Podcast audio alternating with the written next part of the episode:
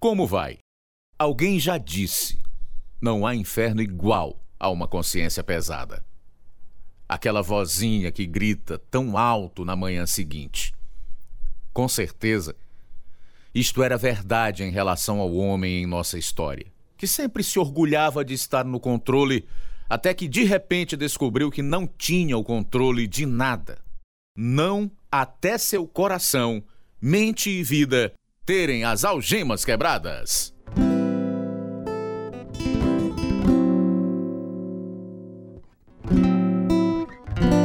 Das estradas da América e do coração de Deus, apresentamos Algemas Quebradas. Histórias verdadeiras de vida que iluminam a escuridão, dramatizadas e produzidas em Chicago pela missão Pacific Garden. Algumas pessoas moram há tanto tempo nas ruas que parecem nem ter mais esperança de mudança. Mesmo assim, o lema da missão Pacific Garden é: nunca desista deles. As pessoas da missão sabem que por baixo das roupas maltrapilhos e indiferença existe alguém feito à imagem de Deus. O problema é, elas não conhecem Deus.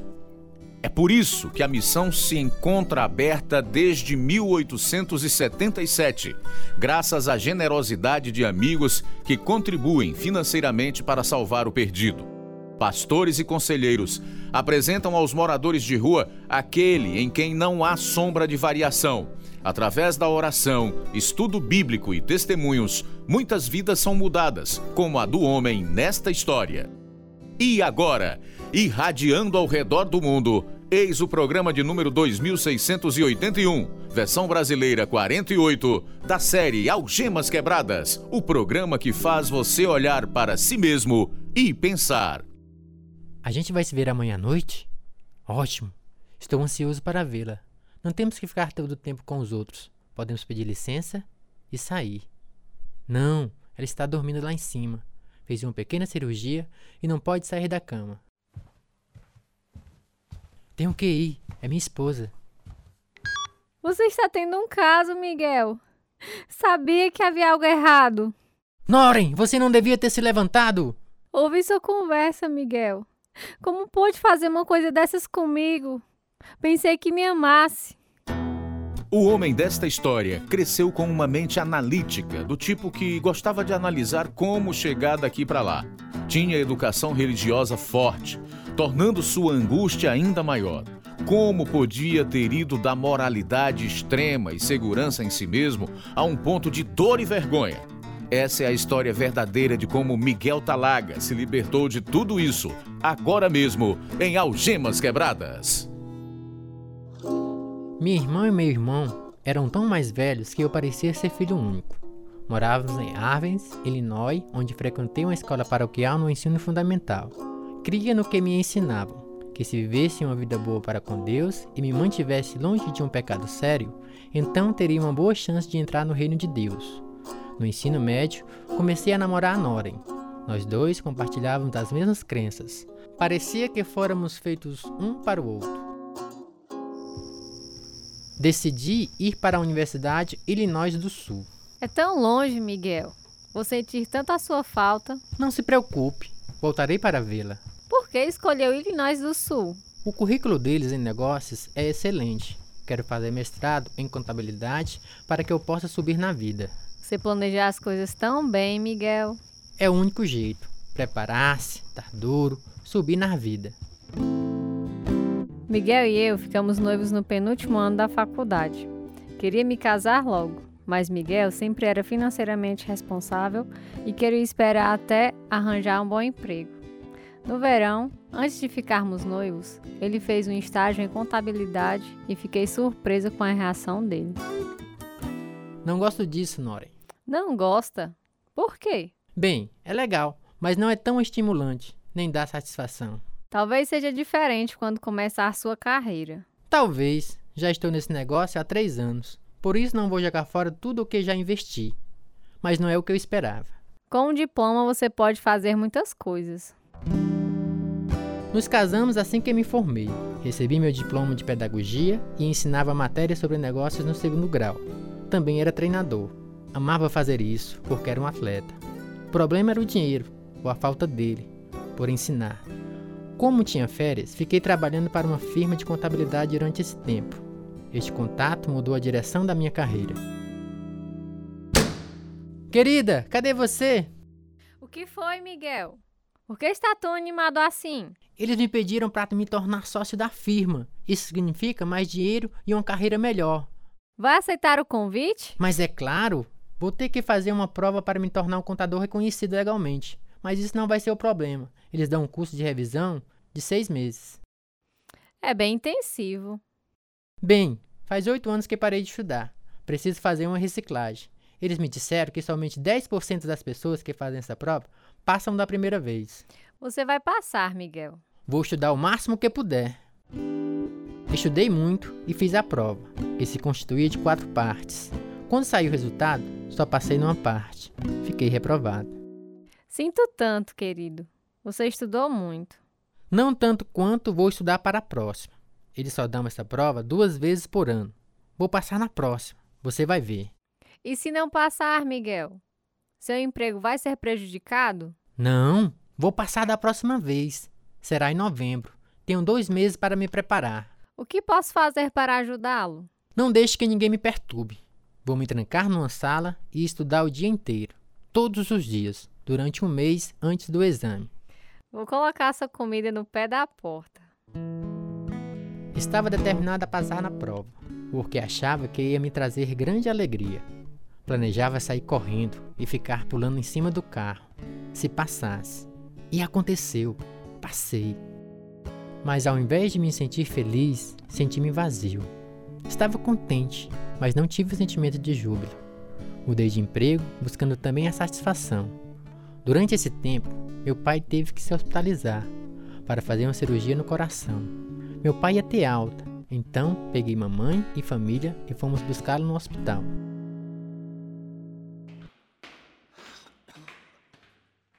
Você é o filho de Benjamin Tálaga? Sou. Por quê? Ele está na UTI, doutor? Viemos buscá-lo para levá-lo para casa. Seu pai teve um ataque cardíaco hoje de manhã. Foi um aneurisma da aorta, que consiste na dilatação permanente de alguma parte da aorta, a maior artéria do corpo. Controlamos o aneurisma, mas o estresse das outras cirurgias, num espaço de tempo tão curto, foi demais para ele. Ele vai ficar bem, doutor? Receio que não haja muita esperança. Meu pai morreu naquele mesmo dia, sem que eu tivesse a chance de me despedir dele. Foi um tempo de estresse e muita tristeza. Tinha iniciado uma carreira nova e ainda não fizera muitos amigos no emprego.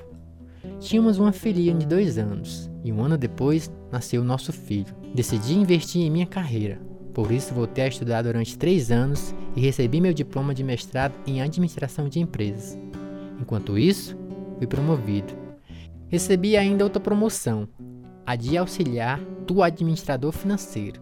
Quando ele foi promovido para outra posição, pensei que fosse ficar no lugar dele. O que é que há, querido? Pensei que fosse ficar no lugar do meu chefe, mas não fiquei. O que aconteceu? Cheguei lá de manhã e eles tinham dado a vaga a um cara de outra companhia. Disseram: Este é o seu novo chefe. Não pude acreditar. Por que acha que não o chamaram? Ele tem mais experiência e é mais velho, mas temos o mesmo grau universitário. Sinto muito, querido. Nem me consideraram, depois de tanto trabalho, minha carreira atrapalhada por um estranho. Não desanime. Você está se saindo muito bem. Você sabe, está subindo muito rápido em sua carreira. É? E o que adiantou? Estou com raiva mesmo por não ter sido chamado. Estava tentando encontrar felicidade e satisfação através do emprego. Quando isso não deu certo, virei-me para os esportes. Comecei a jogar vôlei no time do município. Depois, passei para o time estadual, um tipo de mini Olimpíadas, em Illinois.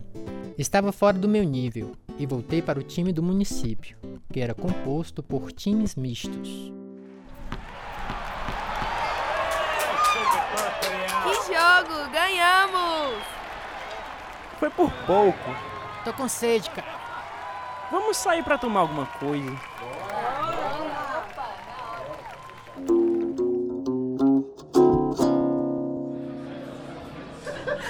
Então fizeram a experiência com você para o campeonato estadual, Miguel? Como se saiu? Primeiro de tudo, eu era o mais velho e o mais baixinho.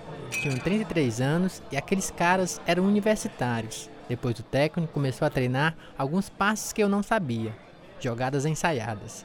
Pense na humilhação, hein? Nem me fale, pelo menos ganhei uma camiseta. Nosso time já é bom demais pra mim. Quero só me divertir. Eu também. Já jogou num time misto antes? No segundo grau na universidade. É bem divertido. Talvez possa até arranjar uma namorada. Eu não. Tenho minha esposa e meus filhos em casa. Não esteja tão seguro. Acho que aquela secretária está de olho em você. Miguel começou a chegar em casa cada vez mais tarde. Sempre tinha ansiedade quanto ao futuro, por isso sua ausência me enchia ainda mais de sentimentos inquietantes. Comecei a questionar seriamente minhas crenças, perguntando às minhas amigas o que significava ser crente. Uma delas me desafiou a ler a Bíblia, eu fiz. No Natal de 1981, havia encontrado a paz que vem de Deus. Assim, não continuei a seguir a prática tradicional religiosa. Como é que não me lembrou que hoje é dia santo? Deus é santo, Miguel. Ele quer que a gente tenha comunhão com Ele todos os dias, através da oração e da leitura da Bíblia. É seu relacionamento com Deus que importa. Oh, bem, acho que você deve compartilhar isso com os líderes da igreja. Parece que está por dentro do assunto. Se você lesse a Bíblia, ia entender o que estou dizendo. Então agora sou eu que estou errado, é? O que deu em você, Noren? Você sabe quanto sou ansiosa em relação ao futuro e em ser boazinha para Deus. Aprendi através da leitura da Bíblia que nunca vou ser boazinha como Deus quer. Por isso, ele mandou Jesus para morrer por mim, a fim de que eu pudesse ser salva. Isso me deu tanta paz. Tá falando igualzinho a minha irmã, sempre mencionando o Senhor Jesus Cristo. Tá numa seita também? Sua irmã não está numa seita, Miguel. Ela apenas ama o Senhor e eu também. Noren tinha encontrado algo que eu não tinha, porém mal notei. Estava ocupado tentando preencher o vazio do meu coração com outras pessoas. Buscar a felicidade através da educação e minha carreira, mas estava desapontado. Se tivesse imaginado como seria desastroso ter um caso, não teria entrado nessa. Mas pensava que estava no controle. Como estava cego. Minha irmã estava morando no Alabama nesta época e havia se divorciado. Ela ficara com a guarda dos três filhos pequenos. Fui visitá-la, esperando o pior. Sinto tanto seu divórcio, Susana. Ainda me lembro do trauma que senti quando papai e mamãe se divorciaram. Fiquei tão feliz quando eles recasaram. O divórcio é difícil para os filhos. Por isso decidi não trabalhar e ficar em casa cuidando deles. Mas isso é uma luta, não é? Como é que você consegue sobreviver? Deus sempre provê o que é preciso.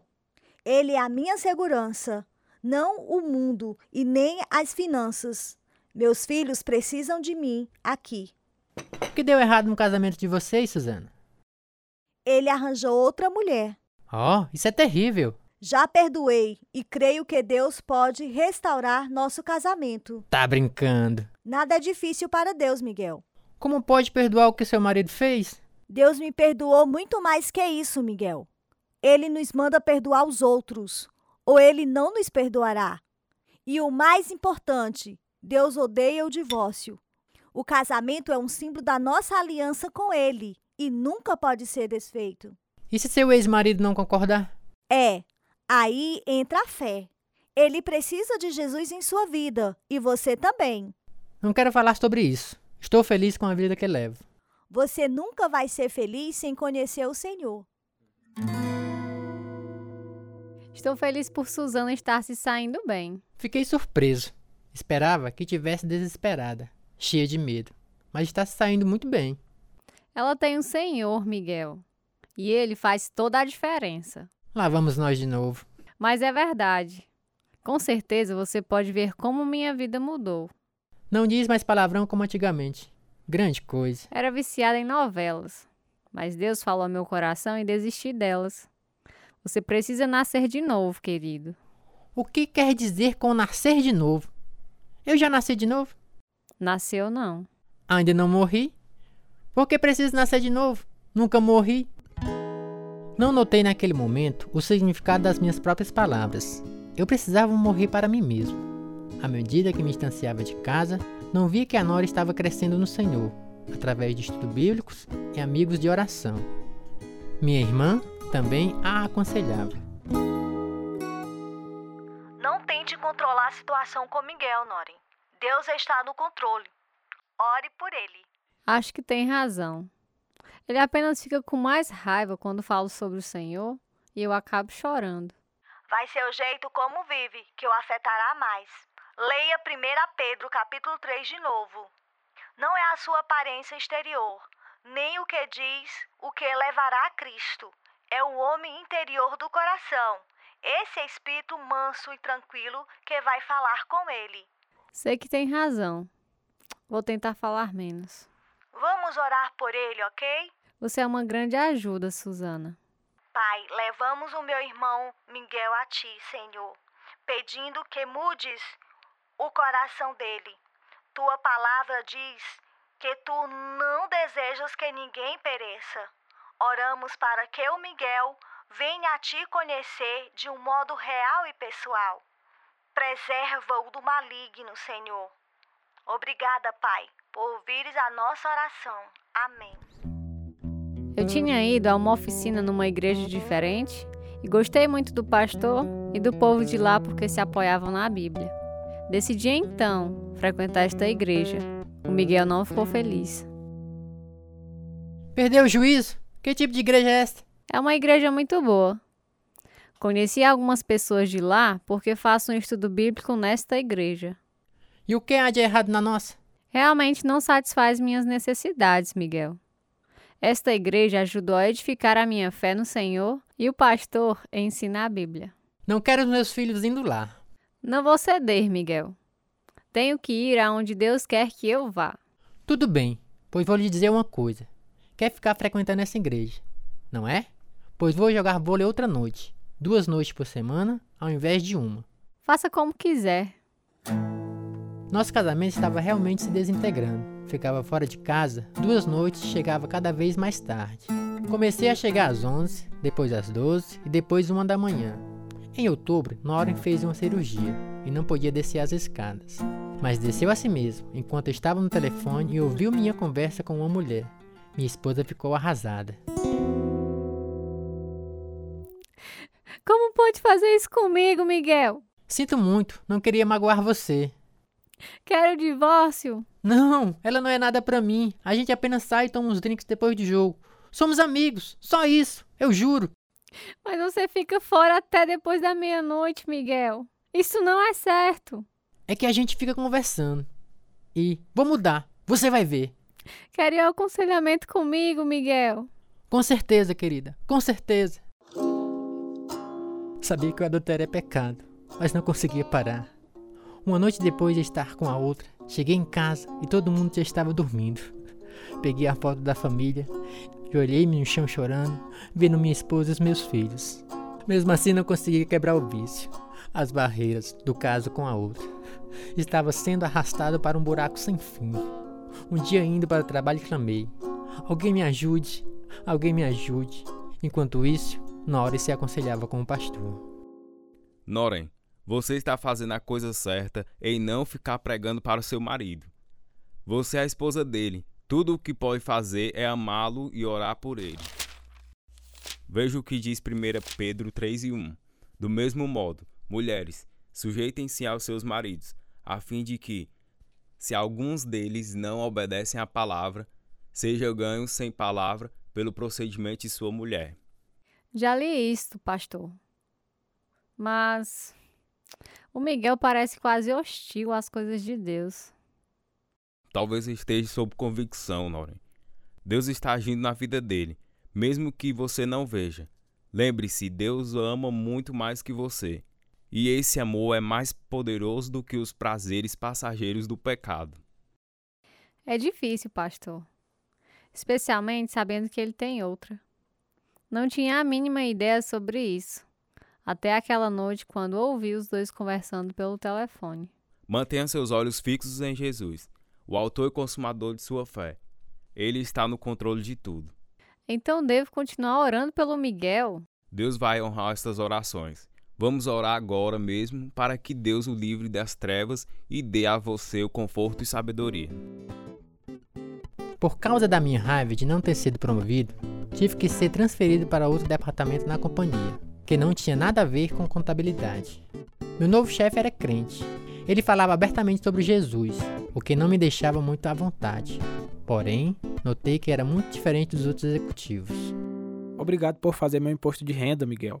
Vou receber uma devolução. Tudo bem, senhor Haroldo. Vi que o senhor deu um bocadão de dinheiro para a igreja. Bem, Miguel, Deus me deu tudo o que tenho. Por isso, dou dinheiro à igreja para ser usado na edificação do seu reino. Entendo. A propósito, quero que vá ao café da manhã de negócios amanhã comigo. Vai ser lá no Oakbrook. Quem vai ser o palestrante desse mês? Algum astro do esporte? Ou presidente de empresa? Não, é um pastor. Na realidade, um evangelista. Não tinha a mínima vontade de ouvir um evangelista falar no café da manhã de negócio, mas parecia prudente aceitar o convite do meu patrão. Como não podia deixar de ser, o orador foi demais. Falou sobre a falta de amor no mundo e o alto nível de suicídio, e finalizou com uma história emocionante. Gostaria de concluir contando-lhes a história de um homem que morava em Missouri e que manobrava uma ponte levadiça.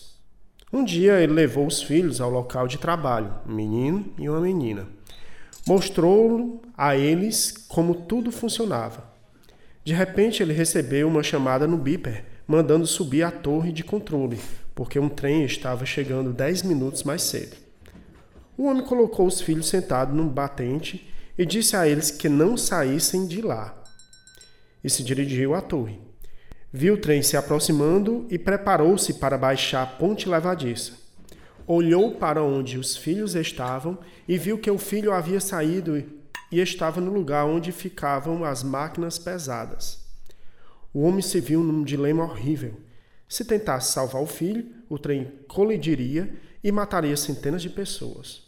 Por isso, puxou a alavanca e viu o filho ser esmagado. À medida que o trem passava, viu as pessoas lendo, sem a mínima ideia do grande sacrifício que tinha feito. E o homem gritou aos passageiros: Vocês não entendem que dei o meu único filho para que vocês pudessem viver? Mas ninguém ouviu. As lágrimas inundaram os meus olhos. À medida que eu via, ele lutava para me controlar. Depois, eu e meu patrão saímos juntos. Este orador foi o melhor que eu já ouvi. Mensagem poderosa. Pensei até que ele ia fazer um apelo. O que é isso? É quando há um convite para se receber ao Senhor e as pessoas que vão à frente e oram, recebendo-o como Salvador. Olhe, encontro-me com o Senhor no escritório. Tenho que pegar minha pasta. Fui até o meu carro e chorei descontroladamente, embora não soubesse o porquê. Sabia que Deus trouxera convicção ao meu coração. À noite, quando cheguei em casa, já tínhamos colocado os nossos filhos para dormir, contei toda a história para Noren. Fiquei pensando em nosso filho e no que teria escolhido se estivesse no lugar daquele homem. Você sabe que essa história é realmente sobre Deus? É? É sim. Deus está na torre de controle e ele deu seu filho, Jesus, para que você possa viver. Meu patrão falou algo sobre apelo. Queria que o pregador tivesse feito isso, porque ele falou sobre dar a vida a Cristo e eu teria feito. Mas você pode dar sua vida a Cristo em qualquer lugar, Miguel. Aqui mesmo na sala? Posso fazer isso? Posso tomar essa decisão? Pode sim. Deus quer ouvir o que você tem a dizer, não importa onde esteja. É só falar com Deus. Pois então, eu quero fazer isso agora mesmo. Nós nos ajoelhamos e Noren orou por mim. Depois eu orei e Deus tirou todos os meus pecados. Ele me perdoou e pela primeira vez na vida senti o amor pessoal de Deus quando Ele tirou os pecados da minha alma e me lavou.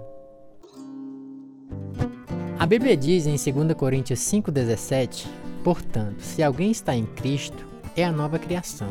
As coisas antigas já passaram, eis que surgiram coisas novas. É verdade, Deus transformou a minha vida quebrando os grilhões do adultério. Logo, tornei-me uma testemunha destemida no meu local de trabalho. Sabia que alguma coisa havia acontecido com você naquele café, Miguel? Agora entendo porque o Senhor, a Nora e minha irmã e os outros falavam sobre Jesus todo o tempo. Ouvi dizer que é isso que você está fazendo. Que maravilha, Miguel. Deus quer que sejamos suas testemunhas. Estou numa boa posição para fazer isso aqui, porque tenho que falar com muita gente. Já zoaram de mim, mas não me importo. Fiz a mesma coisa antes, por isso sei que faz parte do processo.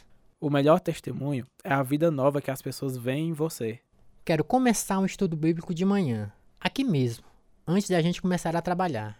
Parece-me uma ótima ideia. Desde o dia da minha conversão, 5 de dezembro de 1986, ganhei um diploma de mestrado em teologia. Hoje sou pastor da igreja que ajudou minha esposa a crescer na fé e no conhecimento do Senhor. Pois Deus diz: das trevas resplandeça a luz.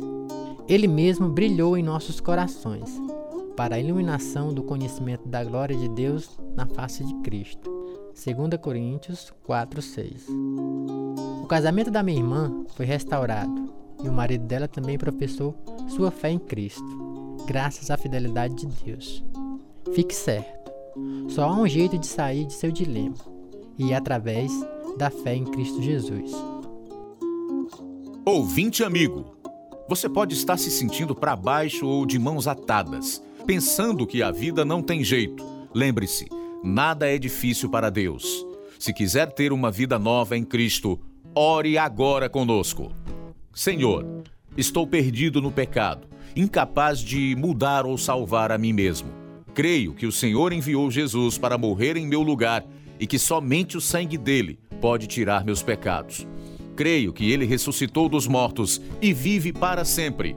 Peço que Jesus venha morar em meu coração para me salvar e me ajudar a viver para o Senhor. Obrigado por sua salvação. Em nome de Jesus eu oro. Amém. Regozije-se, porque agora você é filho de Deus. Mande dizer a gente, para que também possamos celebrar e lhe mandar material útil para seu andar com Deus. Nosso telefone é 0 operadora DDD 88 3672 1221. Nosso e-mail é algemasquebradas@hotmail.com. Este é o programa 2681, versão brasileira 48. É a história verdadeira de Miguel Talaga. Fizeram parte deste episódio os seguintes atores: Luiz Souza, Janete Nascimento, Pedro Henrique, Aureni Barbosa, Erivaldo Rocha, Jeremias Martins, Gabriela de Oliveira. Elias Silva. Marcos Souza. Tradução: Edissa Soeiro. Direção: João Carvalho e Lina Gossen. Produção: João Lucas Barroso. Música: Ismael Duarte e Heriberto Silva. E eu sou Luiz Augusto. Algemas Quebradas foi gravado nos estúdios da Rádio Ceará, Nova Russas, Ceará, Brasil. Algemas Quebradas está sendo produzido pela missão Pacific Garden para mostrar, através de histórias verdadeiras, que se a sua vida está vazia, pode ser cheia até derramar.